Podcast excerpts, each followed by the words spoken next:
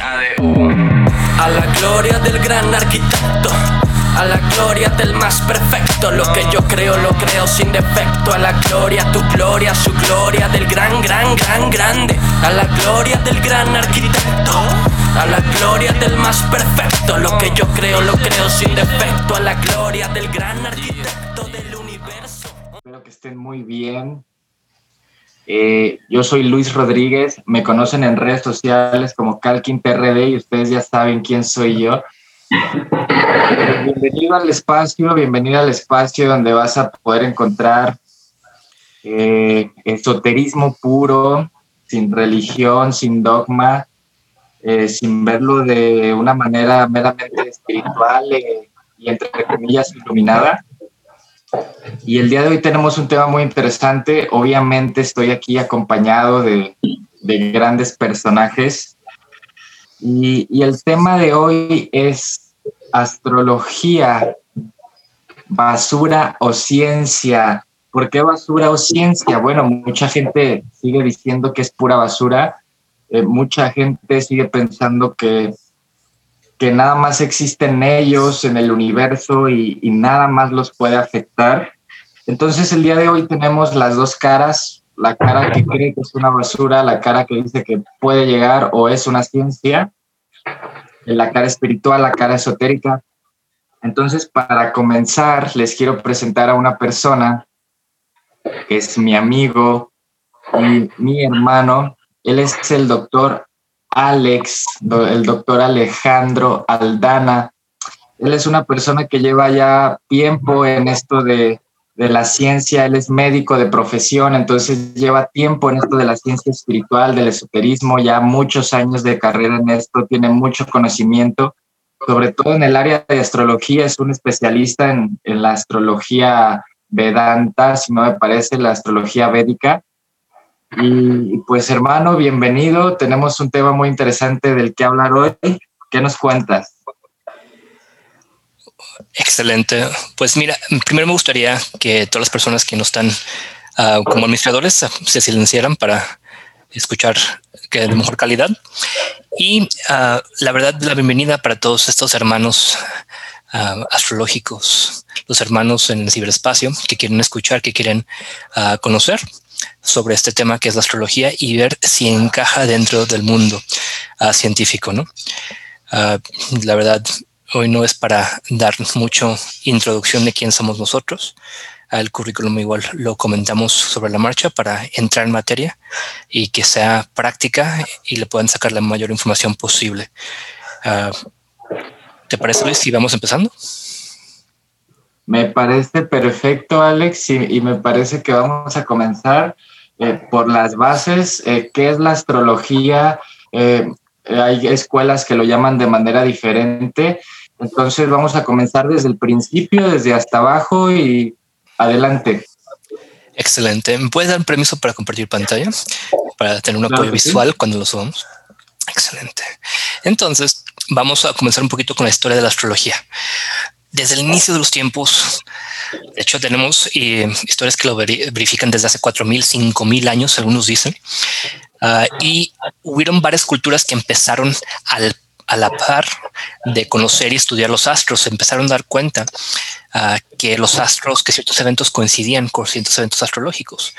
Quisieron estudiar esto y uh, se empezaron sobre todo la cultura babilonia, la, la cultura egipcia y la cultura de Danta, o sea, la antigua India. Ah, obviamente también otras culturas a la par crecieron con eso, como los mayas, ah, los aztecas, casi todas las culturas que tenían ya desarrollado una civilización y hasta aquellas que no empezaron a adoptar los coincidencia entre los eventos astrológicos y sus vidas, cómo se movía esta energía en sus vidas. ¿no? Ah, a ver, todavía no tengo la capacidad para compartir mi pantalla, Master. Pero vamos entrando. Básicamente la astrología, la historia de astrología es un, se divide dentro del periodo más antiguo que es el periodo del presagio babilonio. Los babilonios usaban estos presagios no solamente uh, astrológicos, sino en sí uh, presagios para todo. Uh, si decían, pues si una persona tiene un lunar al lado del ojo, pues sus objetivos no se van a cumplir, ¿no? O si se encuentran cierto tipo de, de evento, criatura en tu casa, significa tal cosa, ¿no? Y es una forma de entender lo que estaba pasando con la persona, con, ah, ya estoy compartiendo, con la persona dentro de todos los eventos, cómo es que esos eventos estaban hablando de algo que estaba pasando con él, con su energía. A ver, compartiendo pantalla ahorita. Excelente, ya tienen el apoyo visual. Después de eso, eh, duró varios miles de años este periodo de presagio babilonio donde hubo una serie de personas que estaban, que agregaban el conocimiento generación tras generación, agregaban y veían y observaban todas estas cuestiones astrológicas y cómo es que afectaban la vida. Posteriormente, el, el imperio de Aquemenida, ah, que es el primer imperio persa, donde justamente este imperio propagaba la ciencia, propagaba todos los estudios ah, astrológicos para tener más éxito en sus campañas políticas, en sus campañas de guerra.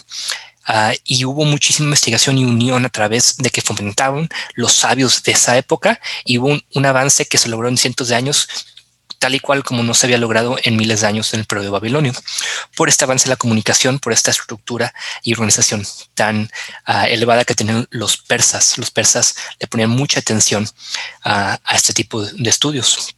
Después, el imperio helenístico, ah, bueno, todos sabemos que Alejandro Magno ah, unió estos grandes eh, lugares a través de sus conquistas, unió todo el conocimiento de Egipto, todo el conocimiento de Mesopotamia y todo el conocimiento de la India. Culturas, grandes culturas que solas desarrollaron matemáticas avanzadas, astrología más avanzada y que nunca jamás antes de la conquista por Alejandro Magno se habían unido. Entonces realmente el periodo helenístico comienza después de que Alejandro Magno une estas culturas y este conocimiento individual, que era lo que es el, conocimiento vedanta de los, de los indios, el, todos los mesopotamios y toda la antigua Egipto se une y empieza a tener ah, mayor congruencia. estos sabios de distintos continentes empiezan a compartir su conocimiento. Ah, después de este cambio, de, este periodo de crecimiento, sobre todo ah, en Grecia, pues qué es lo que pasa en periodo medieval, medieval todo en, la cultura ah, occidental empieza a bajar por, por la época media y todo quien o más bien quien está preservando y avanzando la ciencia pasa a ser Arabia. Entonces es Ah, importante saber que en este periodo, en lo que es Europa, bajó muchísimo la, ciencia y todo el conocimiento. Uh, pasa por un periodo oscuro y a quienes preservaron y fomentaron el crecimiento de la ciencia y los estudios fueron los países árabes. Después de esto hubo un pequeño resurgimiento en el Renacimiento, ah, por ahí de 1400, 1600. luego hubo un periodo de rezago después de 1600 cuando la astrología cae en, un periodo donde ya no es tan popular, pierde, varios textos se van perdiendo o van quedando en la antigüedad, el conocimiento se va perdiendo. Y todavía más por ahí de 1750 a 1900 todavía baja más la astrología ah, en su auge. Y hay un resurgimiento con los teósofos, con la escuela de la teosofía, por ahí de 1900, finales de 1800. Ah, la escuela teosófica rescata toda esta sabiduría antigua, rescata a toda la astrología, empieza a traducir más textos que se perdieron, empieza a escarbarle al conocimiento. Posteriormente, a partir de 1960, hay un periodo que pasa la astrología, que es un periodo humanista, Por ahí de 1160, 1960, cuando Jung y todos estos grandes sabios empiezan a aplicar la astrología, pero ya de una forma de psicológica. Lo intentan de entrañar, de emparejar y darle un experimento astrológico a la psique humana y le extrapolan cómo es que los astros influyen en la psique humana y en, en la personalidad, etcétera, etcétera, con los arquetipos de Jung y así. Posteriormente hay un periodo científico como es la cosmobiología y demás corrientes que le intentan dar una explicación científica a, la, a la astrología. obviamente hay que diferenciar entre la astrología y la astronomía, que astronomía pues, es la ciencia de estudiar los astros y la astrología viene con los astros nos afectan a nosotros. Y, y ya posteriormente, por ahí alrededor de 1990, ya con el alcance del Internet hay muchísima gente intentando agarrar de todo ramas de las, de las cientos de ramas de la astrología que hay de las diferentes culturas hoy en día están muchísima gente agarrando de distintos aspectos y están ah, mezclando conocimientos, viendo qué funciona y qué no, y se está empezando a realizar más investigación científica. Eh, aquí es cuando realmente nos, nos, corresponde a nosotros, astrólogos, empezar a hacer estudios de caso para empezar a, a ver dónde está, dónde encaja esta ciencia que es la astrología en la ciencia moderna, porque efectivamente es una ciencia, es lo que estamos, vamos a debatir distintos argumentos el día de hoy. El maestro Luis nos va a comentar ciertos paradigmas o argumentos que tienen los que dudan de la astrología, porque efectivamente nosotros como astrólogos sabemos que funciona, sin embargo, el por qué y cómo funciona es algo que es altamente debatido. Y pues, Luis, no sé si tienes algo que agregar sobre la historia o vamos directamente a los argumentos y intentar dar una explicación de por qué y cómo funciona. Muy bien, gracias Alex. Muy interesante toda la historia de la astrología eh, podemos ver cómo se ha venido desarrollando de una manera mundial, eh, totalmente abierta. Eh, y paralelo, ¿no? Muchas, muchas culturas aisladas desarrollaron su propio método sin saber que la otra lo hacía. Sí, justamente. comentar también que en esta parte del aprendizaje de, de la ciencia astrológica hay muchas corrientes, muchas escuelas eh, de, diferentes naciones, de diferentes épocas, eh, la mayoría con el mismo fin, eh, la mayoría llegando a los mismos tratados, a, los mismos puntos, aterrizando las mismas ideas en diferentes idiomas, en diferentes costumbres sobre todo y en diferentes fines porque como tú comentas, eh, la astrología se usó para la guerra, se usó para la política, eh, se usó para atacar, para ganar países. Eh, bueno, sabemos de, grandes personalidades que fueron grandes astrólogos.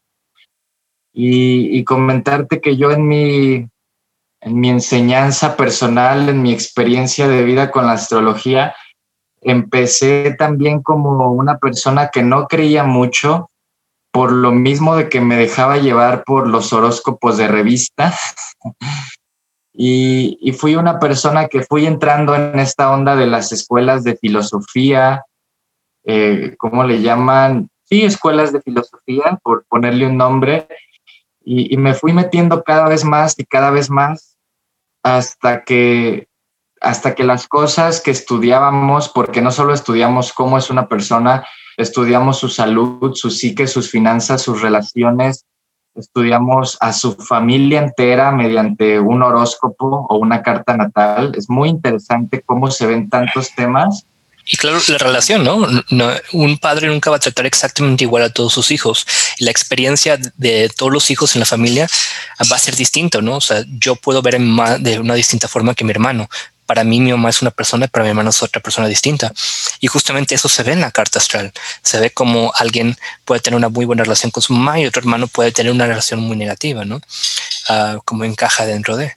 Y sí, dentro de, de las escuelas de, de, astrología, y pues obviamente también, uh, para no comentar cuál escuela iniciática estamos, pero dentro de la sabiduría antigua iniciática, pues también hay, hay distintos aspectos que se pueden explorar a mayor profundidad, ¿no? Sí, sí, sí, así es.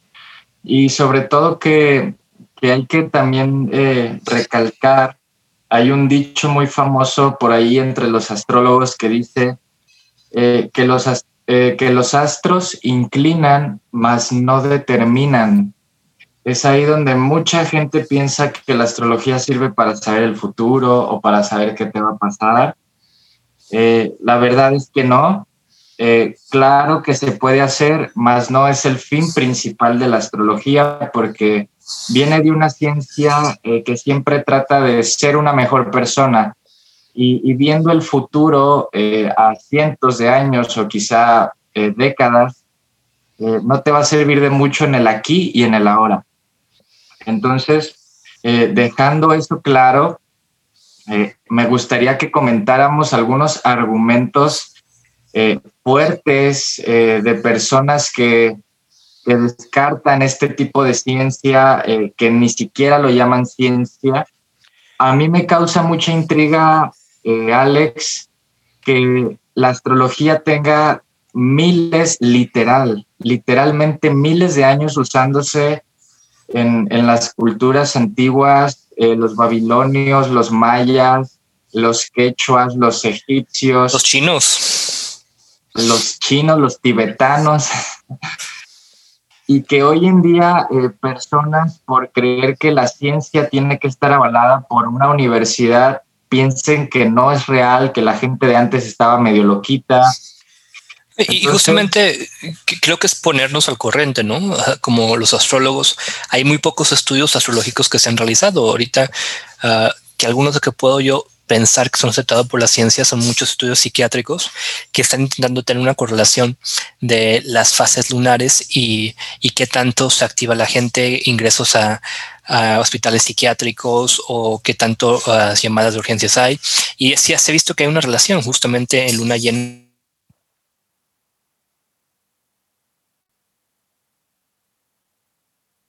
por la ciencia que la luna nueva y luna llena ambos tienen efectos sobre nuestra psique. Ah, me gustaría comentar un ejemplo que menciona un maestro, creo que es de la astrología o de la rama de la astrología.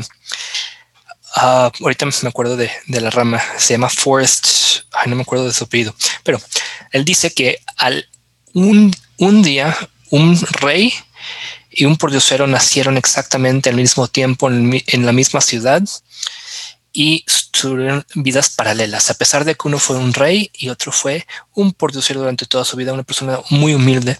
Ambos tuvieron eventos ah, similares, ¿no? El, el, mismo día que el rey ah, logró, o que el príncipe logró ser rey, este pordiosero logró juntar suficiente dinero para poner su propia tienda, ¿no? Entonces, hay eventos que surgen en paralelos, no tiene que ser de la misma magnitud en cada vida. Entonces, en la vida que se casó el rey, pues puede que se hizo una novia al produciero, pero existen este tipo de relaciones y si alguien nace en el mismo lugar, en la misma hora, el mismo día, porque no nomás es nuestro signo solar, es nuestro ascendente, que es el, ah, el signo zodiacal que está en el horizonte oriental en el que nacemos y son todos los astros que estaban en algún punto en el momento que nacimos y se siguen moviendo durante todas nuestras vidas. Entonces, cómo se mueven estos astros y cómo estaban en el momento de nuestro nacimiento nos van a afectar a todos. Muchas veces, como el argumento es que todos somos diferentes, vivimos diferentes vidas, que los astros no nos afectan ah, de esa forma, pero efectivamente nos van a afectar de la mismita forma, porque justamente mm, algunos vamos a ser reyes, otros vamos a ser uh, vendedores, otros vamos a ser uh, sirvientes en este aspecto, en esta cosmogonía o este, esta obra de teatro que es esta encarnación, este universo, pero nos va a afectar de alguna forma, va a prevalecer o fortalecer la energía. Un gran maestro para Mahamsa Yogananda mencionaba él uh, buscó los peores momentos astrológicos para realizar algo y le batalló muchísimo, pero logró hacer y buscó los momentos, los mejores momentos astrológicos para lograr hacer algo y lo logró con mucha mayor facilidad. Entonces es una predisposición de la energía en el momento. No significa que no puedes hacer algo si es un mal momento astrológico, simplemente que probablemente se te dificulte más. Ah, y otra cosa, eh, si son simplemente no son las 3 de la tarde porque mi reloj dice que son las 3 de la tarde. Mi reloj simplemente señala que son las 3 de la tarde. Ah, también es otro astrólogo que menciona esta frase, no me acuerdo. Disculpen, para nombres a veces no soy el mejor. Ah, pero es la diferencia si el sol pasa por Virgo en cierto momento hay cierta energía, no significa que el Sol y en Virgo está causando esto. La otra teoría es que justamente está señalando la energía cósmica que hay en ese momento. Sin embargo, ah, no es, hay otra teoría que dice que no lo está ocasionando, simplemente está señalando cómo está la energía en el universo en ese momento, de acuerdo a esos temas o arquetipos o energías.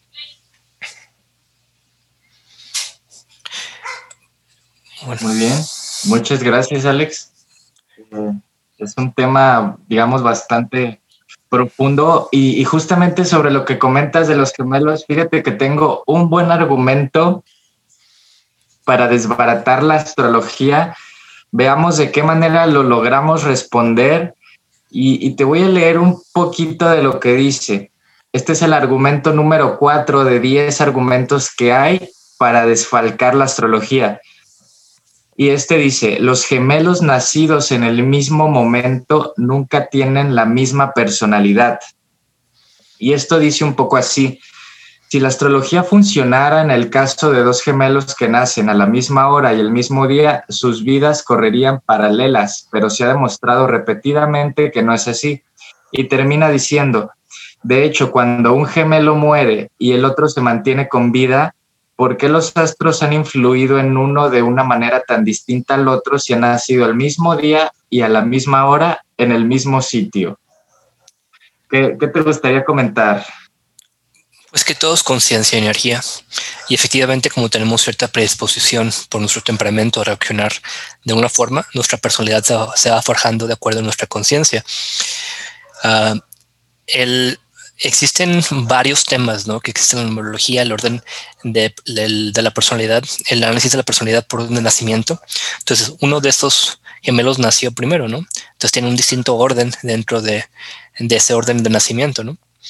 También eh, no podemos dejar a, cabo esta cuestión de, la conciencia y la energía.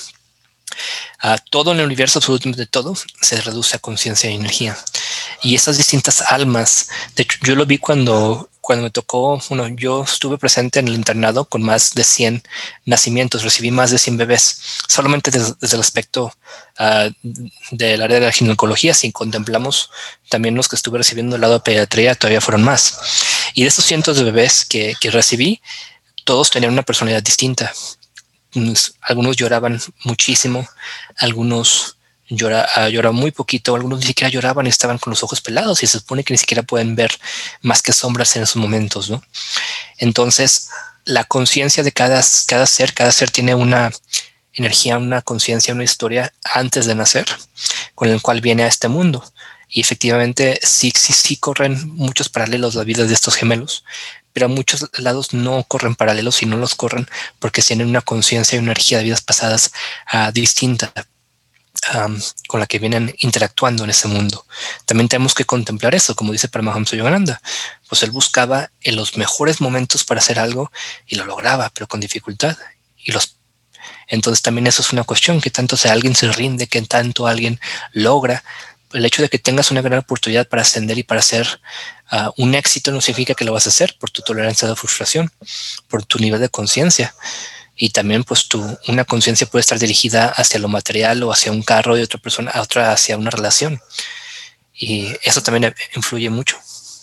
No sé qué opinas tú Luis. Sí eh, como tú dices estamos hablando de que los astros eh, no no determinan más bien inclinan y, aparte de esto eh, quisiera mencionar que hay hay siete leyes eh, que rigen eh, básicamente el universo, se le conocen siete leyes universales, se le conoce como el Kibalión. Los siete principios herméticos. Los siete principios herméticos exactamente que hasta la fecha no se sabe si Hermes eran tres escuelas iniciáticas o si en realidad fue una persona. Hay, hay, hay un panorama muy abierto, eh, pero cabe mencionar que en estas leyes se puede ver verdades muy claras eh, por ejemplo, hay una que dice que como es adentro, es afuera. Y, nos está hablando del microcosmos y el macrocosmos, en donde nosotros podemos ver reflejada nuestra vida incluso en, la manera en la que se comporta un átomo y sus tres partes. Eh, lo vemos también en la luna, el sol y la tierra, lo vemos en muchas partes, esta onda de la Trinidad. Y, hay varias leyes por ahí que últimamente se están estudiando por la ciencia que la gente suele aceptar como ciencia verdadera. Y es muy interesante. Y, fíjate que tengo otro, otro eh, argumento. Nosotros como eh, astrólogos que pudieran llamarnos eh, solemos hacer lecturas de cartas astrales eh, para ayudar a la gente en ciertas áreas de su vida, no necesariamente para decirles cómo son, ni decirles su futuro, ni leerlos de alguna manera mágica. Y este argumento dice así, Utilizan un lenguaje con el que nunca fallan en sus horóscopos. Tendemos a creer en los datos que confirman nuestra creencia y olvidar aquellos que la cuestionan. El efecto Barnum demuestra que nunca falla un lenguaje ambiguo y dice, se le conoce como efecto Barnum o Forer, el cual explica también la tendencia de los creyentes en astrología a describirse a sí mismos según su signo del zodiaco. Ofrece consejos del tipo tengan cuidado cuando viaje, que se presagian riesgos de accidentes. Si hay accidente, acierta y si no lo hay, también. ¿Qué, ¿Qué comentario tienes, Alex? Pues para empezar, creo que existen todo tipo de astrólogos ah, y depende de la seguridad que tienes, pues es, lo que se va conforme vas y el conocimiento, porque también tenemos que entender la gran responsabilidad que tenemos como astrólogos o como cualquier uh, esoterista en influenciar la conciencia de alguien más. Tenemos una gran responsabilidad porque si, si la persona al cual estamos dando este consejo, esta interpretación, si no somos claros, Ah, que esto es la energía en general, todo lo que está pasando, lo que se va a mover energéticamente, pero que él tiene una, un libro albedrío de cómo poder reaccionar, cómo dirigir su conciencia, sus pensamientos para afectar esto, que salga de la forma más armoniosa para él, pues estamos cayendo en un grave, grave error nosotros como consejeros la palabra de alguien más obviamente te va a afectar. Y existen un tema que son las casas, las casas astrológicas, que son como áreas de nuestras vidas y van teniendo distintos signos zodiacales y distintos astros acomodados cada una de estas casas. Entonces, por ejemplo, alguien con una casa 3 muy fuerte ah, puede que no crea absolutamente nada en la astrología, pero pues dice su carta astral que no cree. Entonces, si existe, ah, al fin y al cabo, tenemos todos los signos zodiacales acomodados en algún punto en unas casas. Entonces, vamos a accionar como cáncer, como Leo, como Tauro en algunas otras áreas. Nosotros tenemos componentes de nuestras vidas y como creo que fue López que dijo que los seres humanos somos similares, pero no demasiado similares, o somos diferentes, pero no tan diferentes. Entonces, ¿por qué no somos, por qué somos diferentes, pero no tan diferentes? Porque tenemos los mismos elementos. Nuestra psique, nuestra personalidad, los algoritmos del cerebro humano no varían tanto, pero sí hay alguien que va a tener más tendencia hacia, por ejemplo, pelear que correr. Que, eh, que congelarte, ¿no? Siempre va a haber, tu, de acuerdo a tu temperamento, gente que se predispone más a aguantar una carrera larga o alguien que se da por vencido anteriormente. Y eso es lo que tenemos que ver. O sea, en qué áreas de nuestras vidas tenemos más paciencia, en cuáles no. Entonces, el astrólogo siempre tiene que usar un lenguaje porque una casa o un signo puede significar varias cosas. Entonces, si yo estoy viendo la casa 4 de tu, ah, de tu carta astral y estoy viendo la área 4 que puede significar o casa, hogar o bienes raíces ah, y veo que está muy o hasta la misma madre, puedo decir, ah, mira, tienes una excelente relación con tu madre, pero qué tal si no si más bien es muy bueno en las bienes raíces y tiene una pésima relación con su madre. Entonces, en esa área sí son, tenemos que siempre indagar. Mira, veo que tú tienes una luna en casa 4 maravillosa. ¿Tienes una relación con tu madre o hay una figura materna muy, muy importante en tu vida? ¿O eres excelente para las bienes raíces? O sea, ¿en qué, qué aspectos está tan bien tu vida? Entonces creo que también hay muchas ah, personas que van con astrólogos un poco prepotentes o un poco inseguros que no saben qué lenguaje utilizar. Eso nos puede dar un mal nombre ah, o mala reputación a, los demás. Entonces, sí, sí creo que es mucha responsabilidad el tener a alguien frente de ti, ya sea como terapeuta, como uh, astrólogo, como tarotista, cualquier método que tú estás empleando para intentar ayudar y elevar la conciencia de una persona, fortalecerlos, mejorar su salud, cualquier aspecto, sí es mucha responsabilidad y tenemos que ser muy congruentes y muy responsables en cómo utilizamos ese, ese, no me gustaría decir poder, o ese, pero esa, esa fe que la otra persona está poniendo en nosotros. ¿O qué opinas tú, Master Luis? Sí, justamente hay que ser a la hora justamente de, leer una carta, hay que ser cuidadosos con el lenguaje que se usa, hay que ser sigilosos. Eh, también hay que avisar a la persona antes de empezar la lectura eh, que no somos ningún tipo de evidente, que no somos ningún tipo de, eh, de doctor, que no lo vamos a curar de sus males ni a, ni a resolverle la vida. En el ocultismo, en el camino este de, de desocultar lo que está oculto, se habla mucho de el otro con, con E y O mayúscula, el otro. Entonces se habla mucho de darle el poder al otro, pero eso hace la gente que no está dentro del ocultismo, porque cuando le das el poder a otro, le das el poder al doctor de decidir tu salud, le das el poder al gobierno de decidir tu economía, en este caso le darías el poder al astrólogo de decidir tu vida. Entonces, por eso hay que estar muy cuidadosos con esa persona que muchas veces llamamos el otro o el que está enfrente, y, en especial nosotros eh, tener ese cuidado. Y, lo que pasa es que mucha gente lo llegó a confundir con la magia, eh, que claro tiene que ver, eh, pero nos llegó a confundir con brujos, charlatanes. se hizo muy famoso esta onda de los gitanos. Los gitanos se llaman gitanos porque justamente cuando la raza egipcia tuvo que salir de donde estaban, se les llamó los egiptanos. Entonces de ahí que la ciencia egipcia se transformó en la gente que ahora llamamos gitanos, gente que te lee las cartas, gente que te lee la mano, gente que te puede ver el aura, gente que te dice tu vida con solo verte a los ojos, el iris, o sea, hay, hay tanta ciencia por ahí y, comentar antes de, de darte la palabra, hermano, justamente ayer hablaba con una persona eh, que me decía que estas ciencias no están como muy estudiadas, que, que, mucha gente no sabe de ellas, y es una persona que compra muchos libros eh, sobre egipcios, sobre los mayas eh, de National Geographic. No está nada mal, pero lo que él no sabe es que estas ciencias sí están estudiadas y sí se usan.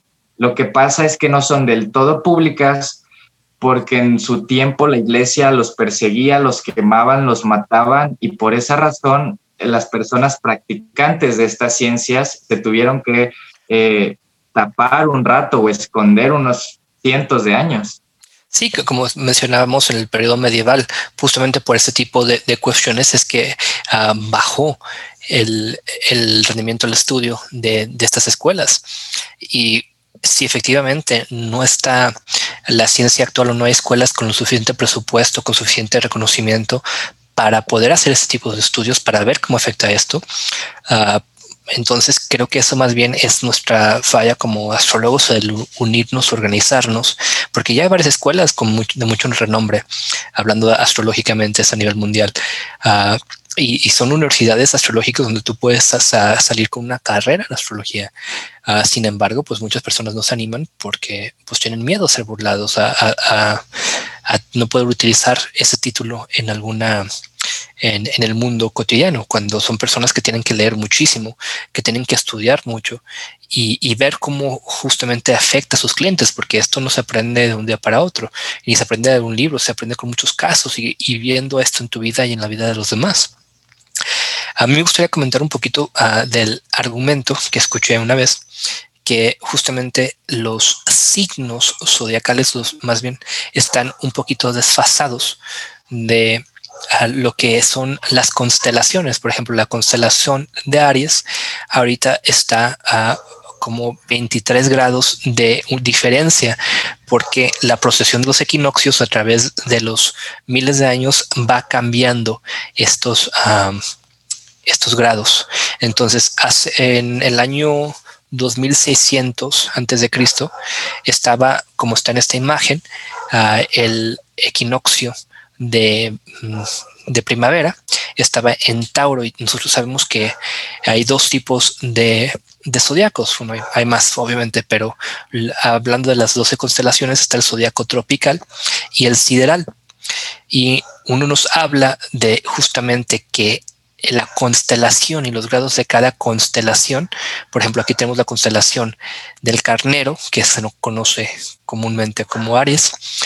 Y en la actualidad podemos ver que esto se ha modificado, ah, pero también existe una energía de de primavera, ese carnero, esa energía de Aries, así, bueno, la gran mayoría de los astrólogos que yo conozco y la gran mayoría de los astrólogos en todo el mundo, con la excepción de aproximadamente mitad de los astrólogos de la cultura Vedanta, ya usan el zodiaco tropical porque es el que más les ha cobrado sentido para ellos. en lugar del sideral, en lugar de en sí las constelaciones. ¿Y por qué es este argumento? Porque tenemos que ver cómo nos afectan estas estrellas a nosotros aquí en la Tierra. Ah, entonces, por ejemplo, esa energía de primavera, de que está la vida naciendo, eh, brotando de la Tierra con poder, es esa energía del carnero de Aries, el equinoccio del inicio de la primavera. Entonces, tenemos, nosotros contemplamos la gran mayoría de las vertientes astrologías, el zodiaco que tiene que ver con justamente ese periodo de tiempo en cada estación, uh, es ese mes aproximadamente de Aries que no es tanto la constelación de Aries como tal. Tenemos que tomar en cuenta que hay ramas de astrología que toman en consideración cada estrella, porque cada estrella tiene una energía, un simbolismo. Hay otras corrientes que hablan de cada grado de la rueda astrológica del, del zodiaco tropical, que cada grado tiene un significado. Entonces es una combinación de varios elementos y no porque uno está correcto significa que el otro está mal. Por ejemplo, también los hindús tienen los nakshatras, que es una forma de dividir la rueda astrológica en 27 distintos sectores, con 27 distintos símbolos en lugar de 12. Y esto es justamente porque en, el hinduismo Uh, antes de que se juntara este conocimiento, ellos usaban este, este, otro sistema que son las casas lunares, que son los nakshatras. Entonces, es, muy vasta la astrología y es tan vasta que simplemente porque tú no le entiendes la, lógica no significa que no existe una lógica o una manera de accionar. ¿Qué opinas, Master Luis? Sí, eh, justamente es, interesante comentar también eh, en la escuela de, astrología eh, seguimos en la que yo estoy, de la que yo aprendí, se siguen las enseñanzas de una persona que era el doctor de la Ferrier. Y esta persona decía que la astrología muchas veces es como las épocas del año, ¿sí? como el otoño, el invierno, el verano, que no son épocas exactas, ¿sí? que no son periodos que, ah, ayer fue otoño y ahora ya es invierno, ¿no? O sea, no son periodos en los que es un parteaguas, sino que son periodos en los que, eh, o sea, es como que se van fundiendo, ¿no? Hay un cambio palautino. Sí, obviamente hay una transición ¿no? en, en, todo y un periodo de reajuste de la energía de un, de un signo, de una estación o de una parte de una estación a otra. Sí, justamente, así como la respiración, ¿no? Que dicen, eh, pues también cada respiración se parece a, las cuatro etapas del año, eh, donde respiramos. ¿Te sabes la primera, la primera respiración, Alex? Como de la inhalación, la apnea, la exhalación y otro periodo de apnea, o los, cuatro tiempos de una respiración. Justamente son cuatro tiempos eh, correspondientes cada una a, una etapa o una época del año, pero bueno, eh, todo esto es muy interesante, digo, hay mucho que develar todavía. Eh, me parece que dimos puntos clave, puntos eh, concisos para lograr entender y abrirnos un poco más el panorama y no quedarnos con la horoscopía de revista o de televisión o del te va a pasar, porque la verdadera astrología no es eso.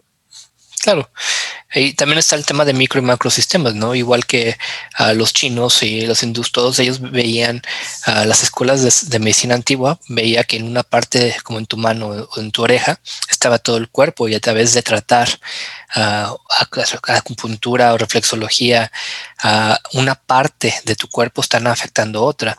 De esa misma forma está el hombre astrológico, de esa misma forma tenemos el cosmos dentro de nosotros. Y obviamente, si somos parte de una familia astral, pues, y cada miembro, igual las constelaciones familiares, ¿no? Tienen algo, con, por algo se llaman constelaciones. Uh, vamos, estamos viendo que así somos nosotros. Digo que yo no soy súper fan de, de, ese tipo de terapia, uh, pero entiendo eh, la teoría detrás de la dinámica tenemos que saber que somos una parte, cada planeta tiene cierto nivel de conciencia, tiene ciertas características. Obviamente, si, si pasa tu papá, pues te vas a comportar distinto si tu papá estuviera ahí que si no estuviera ahí. hay una energía cuando alguien entra al cuarto y esa energía se siente. Y realmente fueras increíblemente ignorante o, poco honesto decir que no notas la diferencia de la energía cuando una persona está de buena si entra al cuarto y cuando una persona está de mala si entra al cuarto. Se nota esa, energía.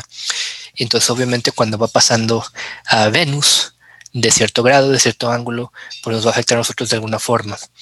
Ah, entonces tenemos todos estos son como temas y creo que fue un maestro, uh, recuerdo que el maestro cabalista fue que dice que en cada uno de los uh, sefirots, que son esas esferas del árbol de la vida cabalística de, los antiguos hebreos, del misticismo hebreo, cada uno de los esferas contiene la vibración de todas las demás.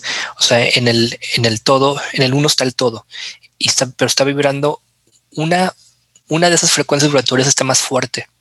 Entonces, en un planeta existe la frecuencia vibratoria de todos los demás planetas, pero hay una frecuencia, esas frecuencias que está vibrando más, ¿no? Toda la luz, sea el color que sea, está compuesto exactamente lo mismo, nomás está vibrando una frecuencia ligeramente distinta.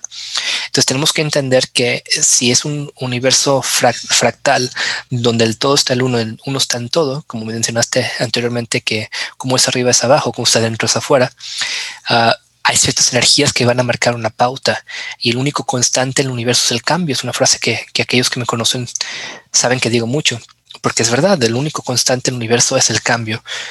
Pero ¿cómo es que cambian? ¿Cómo es que esas energías proceden?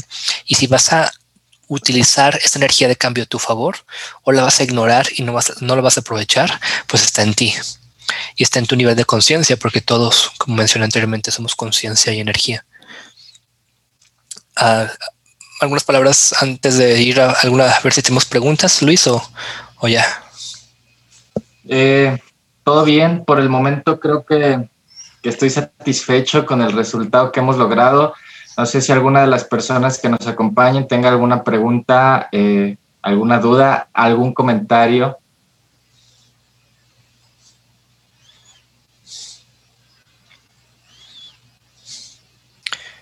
Sí, hola, buenas noches. Buenas noches, Luis. ¿Cómo estás? García, ¿cómo están? Eh, pues me pareció, me pareció bastante excelente la presentación. Eh, sin embargo, tenía una pregunta, no sé si, eh, si fuera cierto o verás lo que yo vi hace unos 5, 6, 7 años. Se suponía que había un tercer, un treceavo astro que se había presentado y que había cambiado o desordenado todos los, los actuales o fue una equivocación pública? ¿Cómo sería eso? Master Luis, ¿gustas comentar sobre esto? Sí, claro que sí. Eh, por ahí se comenta que eh, no es como un treceavo astro, sino se comenta más bien que hay un treceavo signo, ¿no? Y justamente eh, sí lo hay. Sí, hay un treceavo signo, de hecho está eh, por el mes de noviembre, dura alrededor de 10 días. Eh, te voy a leer un poco de lo que dice aquí. El Sol no transcurre en el cielo por 12 constelaciones, como asegura el zodiaco astrológico, sino por 13. Eh, por lo cual existe un signo zodiacal que la astrología obvia por razones prácticas. Se llama Ofiuco, así le llaman. Eh, es un, la verdad es una constelación muy pequeña, muy, muy, muy, muy extremadamente pequeña, la cual no tiene la suficiente, digamos, eh, fuerza y en el, digamos, en el ocultismo o en, este camino de, la iniciación, siempre me gusta hacer las comillas para que no se crean nada de lo que hablamos aquí. Eh, se dice que el, el treceavo signo tienes que lograrlo de conjugar los 12 signos. Hay un libro muy bueno que se llama eh, Los trabajos de Hércules, una historia fenomenal donde Hércules pasa eh, una experiencia por cada signo del zodiaco, pero después de pasar esas dos experiencias, él logra unificar todas y hacer el número 13, que también tiene un significado muy grande. Entonces, eh, sí la hay. Eh, el significado, digamos, esotérico es que el treceavo signo eres tú. Así como en la Kabbalah, los 32 caminos el 33 tienes que ser tú, así como el grado 33 que es meramente por reconocimiento. Exactamente.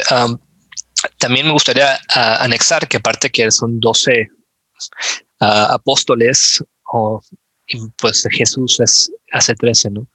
Ah, pero a mí se me hace algo muy importante que, pues miren, cada uno de estos uh, constelaciones que tenemos aquí enfrente de nosotros. ¿Te parece que eso, que te parece un toro o que este signo de Aries se parece un carnero? ¿De dónde se les ocurre ese tipo de, o sea, no se parece para mí, el acuario, digo, Pisces no, no se parece un pez en lo más mínimo. Uh, ¿Cómo es que nuestros antepasados vieron, voltearon ver el cielo, vieron esto? No es por su parecido, es justamente por la energía que estaban irradiando estas constelaciones. Entonces tenemos que tomar eso en cuenta también, Master Luis, que es la energía y cómo nos afecta, no tanto, ah, mira, esta constelación se parece a un carnerito, ha de tener características de un carnero, ¿no? La energía de un carnero es así, está irradiando de esta área del cielo. Entonces, por ende, vamos a la, vamos a denominarla la constelación del carnero, porque la verdad tienes que usar demasiada, demasiada, demasiada imaginación para, para ver que esto es un, es un león, ¿no? Maestrazo, ¿alguna otra duda, pregunta, comentario? Antes de ir cerrando y pedirles que nos entreguen, uh, que, en, que se unan al Facebook de Esoteric Sci, um, facebook.com diagonal Esoteric Sci, eso es P-S-Y, um, para que el, si en la próxima semana vamos igual el miércoles, vamos a tener el siguiente uh, capítulo, pues vamos a hacer un podcast de esto uh, para que cada semana vamos a tener, pues, a estar presentando distintos temas. El tema de la próxima semana, si no me equivoco, Luis, va a ser sabiduría antigua, tiene cabida o no en la es en la este pensamiento científico moderno. Entonces vamos a estar debatiendo algunos aspectos de la sabiduría antigua y si sus preceptos tienen o no lugar, si tienen cabida en esta conciencia uh, científica moderna que existe. Ningún otro comentario o pregunta, si no, si lo hay, no lo hay. Mm, entonces está sujeto a pues ya, de hecho, la pregunta que te iba a hacer era si estaba sujeto a interpretación, pero entonces se interpreta no la, más que nada la energía directamente de, los entes en, en, cuestión, ¿no? Sí, claro. Um, e, existen aquellos, uh, bueno, lo, lo, hermoso de la astrología vedanta, de la cultura hindú, es que fue, se preservó casi exactamente como es en una tradición oral. Y hay aquellos que te dicen cada estrella, qué significado tiene. Entonces, en el horizonte, en, en el, en el momento que tú estás haciendo la estrella que está en el horizonte exactamente naciendo, esa va a determinar tu propósito de vida, ¿no? Si hay una estrella que simboliza espiritualidad y, música, pues la, música y la espiritualidad van a ser muy prevalentes en tu vida. Entonces, justamente es el simbolismo de la estrella, de la, de energía de, ese segmento del cielo conforme nosotros estamos y el grado astrológico. Entonces, es una combinación de, de todo, ¿no? Y justamente como el único constante es el cambio a través de, los miles de años, va cambiando un poquito este tanto el, centro de la galaxia, el, el gran sol uh, central de la galaxia Milky Way, también va moviendo por esto. Si no me equivoco, ahorita el sol central de la galaxia está en Sagitario, Master Luis. O, o no, o no recuerdas. Según yo, sí están pasando por Sagitario y está justamente causando varios cambios. Entonces también tenemos que estar constantemente indagando si estos significados no cambian. Puede que cambie muy poquito a través de los miles de años, pero si, hay un reajuste lo tenemos que hacer como astrólogos y más ver, estar dispuestos a indagar e investigar y ver cómo nos afecta, ¿no? Porque existen uh, puntos en nuestro uh, horóscopo como es nuestro nodo norte, que nuestro nodo norte nos indica mucho también un punto ciego, algo que estamos tan enfocados en que no alcanzamos a ver nuestra propia realidad. Y así es en nuestra vida, ¿no? A veces estamos tan enfocados en algo que no entendemos el contexto y la gente dice, oye, pues claro que no estás logrando esto, pues mira este tema dentro de ti, tienes que arreglar eso, ¿no? Entonces hay muchos puntos ciegos dentro de nuestra conciencia que la astrología nos puede ayudar a darnos cuentas, oye, fíjate en esto, ¿cómo quieres lograr tu cometido si, si no trabajas esto en ti? Entonces sí, hay muchos aspectos, Master Luis, y, y, efectivamente es la energía tanto de la estrella como la constelación, como uh, ese segmento del cielo, energía que irradia respecto a la Tierra. Muchas gracias. Entonces, eh, pregunta, perdón, um, ¿hay algún, eh, hay estudios o un lugar específico donde podamos acercarnos para indagar más profundamente referente a estos temas? Pues mira, vamos a dar un curso nosotros, pero hay muchos libros que se pueda, que podemos recomendar uh, respecto a grandes astrólogos. Uh, de hecho, hay universidades astrológicas, uh, hay carreras enteras que se pueden hacer. vamos a estar nosotros impartiendo un curso el, este sábado. Corrígeme si estoy mal a las 10 de la mañana, Master Luis. Ya se me olvidó la hora que, que empezamos, que empezamos el sábado. No, comienza a las 11. A las 11 horario de Guadalajara. Uh, entonces, si tienen alguna duda, pues el maestro Luis Rodríguez es una, su orientación más con la astrología moderna y psicológica justamente, y la mía es más la astrología védica o tradicional. Uh, hay, algún par de diferencias. Por ejemplo, uh, la astrología tradicional casi no utiliza Neptuno, casi no utiliza Urano, los planetas que no se ven con el ojo y más bien les da ese simbolismo, esa interpretación a otro. También justamente ese es un tema muy debatido, ¿no?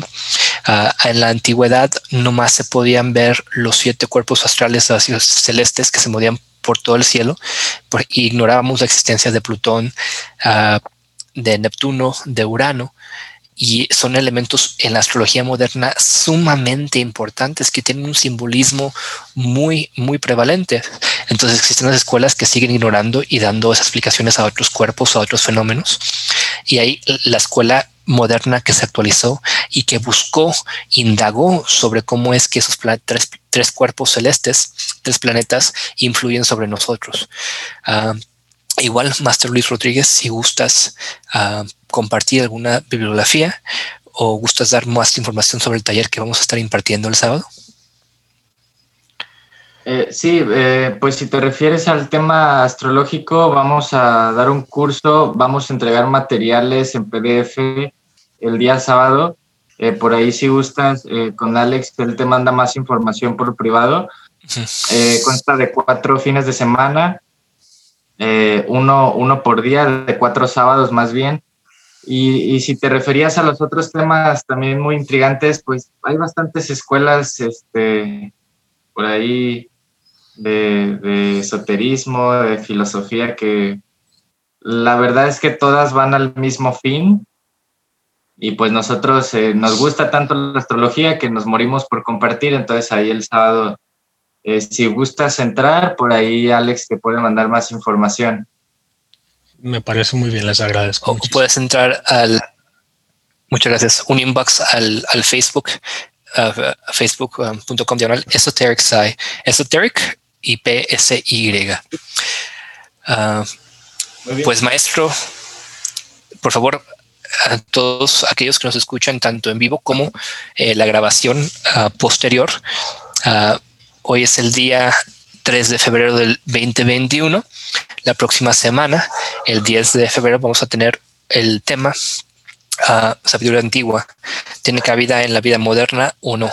Entonces, por favor, mándenos su pregunta respecto a todas estas escuelas de sabiduría antigua, estas corrientes de, de conocimiento, uh, de educación antigua que nos hablaba de sobre cómo nos podemos conocer a nosotros mismos y el universo.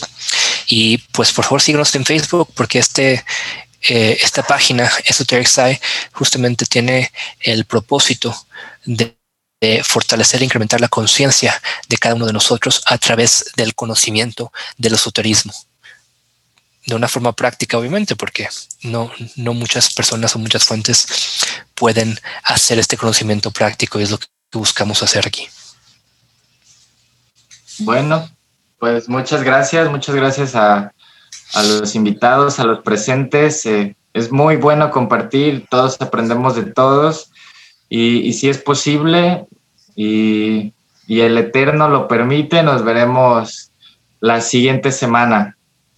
Muchas gracias, Alex. Muchas gracias, Luis, Hani y Ada. Que estemos. Gracias. Namaste. Que tengan un excelente día a todos. Bye.